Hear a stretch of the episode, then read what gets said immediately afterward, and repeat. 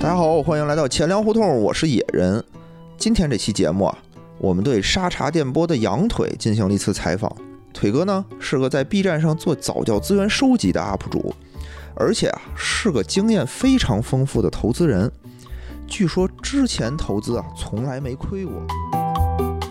就是之前是呃，整个时间线是这样的，我们在二零一七年的时候，就是在那个京东平台，他们有推了一个封装好的一个 Pre IPO 项目。当时是存在一个什么现象呢？可能大家看那个一关相的一般的相关报道的时候也会说，就是说这个项目本质上在做的时候，它封装和宣传的时候，变成了一个类似固收类的保本保收益的项目。我们后边那期募集的那哥们老虎那边也在想着维权呢，就是我们后边募集的哥们们，他们说：“我操，我信了你的邪呀！我们买的是老虎啊，虽然明年才退市，明年才赎回，但是我们怕呀。”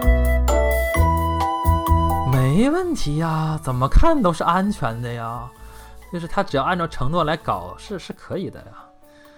主主要是对人生打击的是这个现实残酷的地方是，人家 B 站已经翻倍了。